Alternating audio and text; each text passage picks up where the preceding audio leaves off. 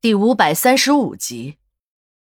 等听老金讲完，我才知道，这个蜻蜓点水啊，并不是像小娜说的那样把犯人勒死或者绞死。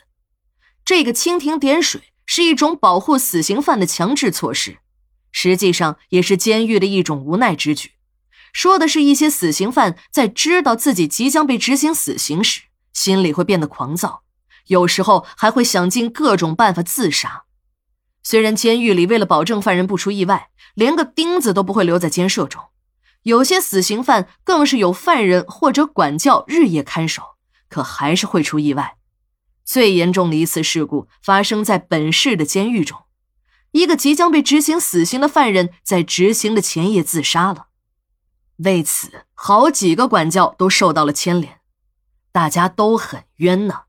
这个犯人是有自杀的倾向，他们也知道。可他们做的工作也够了。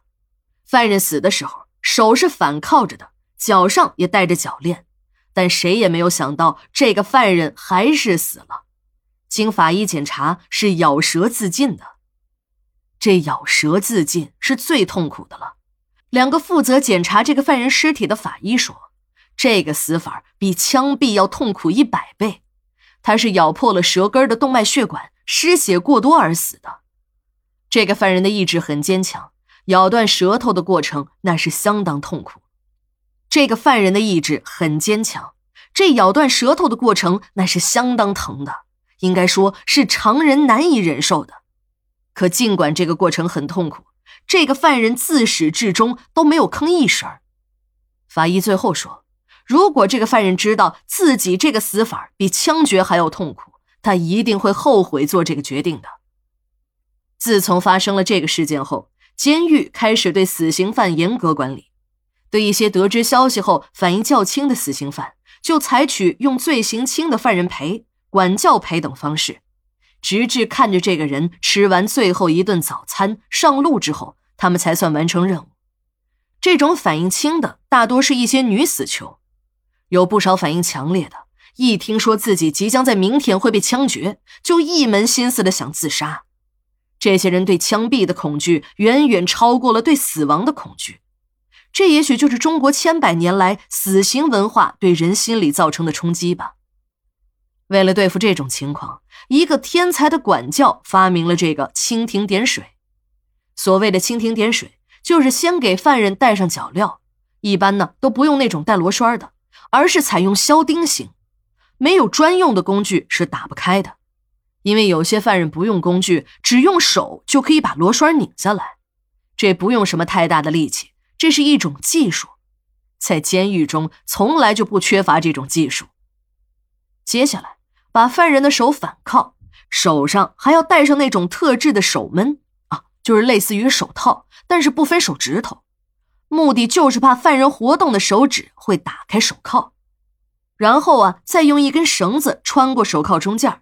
找一处房梁或铁架，把人吊上去，这高度要掌握好，以犯人的脚尖刚离开地面为宜。这样，犯人想自杀也用不上力气，用力挣扎呢，这胳膊还会很疼。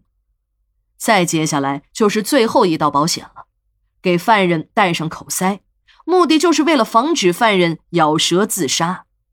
这还不行啊，为了防止犯人把口塞吐出来。还要用胶带把犯人的嘴给封上，再从犯人的后脑绕上几圈。当然了，这鼻子是要露出来的。这下啊，就万无一失了。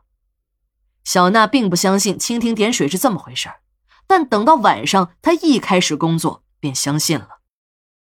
昨天快下班的时候，我还遇上了一件堵心的事儿：一群丧户家属在财务室和现金小李吵了起来。小李啊，是那种特别文静的姑娘，说话是轻声细语的。调到殡仪馆认现金也已经有一年多了，还从来没有和丧户发生过冲突。等我们赶到办公楼时，那群丧户家属正在围着小李骂呢。小李委屈的是一句话也说不出来，只是站在座位边不断的掉眼泪。我们一听就明白了，原来这个丧户是想提前排单，而他交款时的单据呢，被排到了下一天。便要和小李通融，还扔出了厚厚的一叠现金，砸在了小李的脸上。这时的小李继续解释说：“这不是钱的事儿，要排单你要提前一点，人家都是定好的。今天晚上火化，明天取骨灰。如果你非要提前，也要等到明天早上的最后一炉的。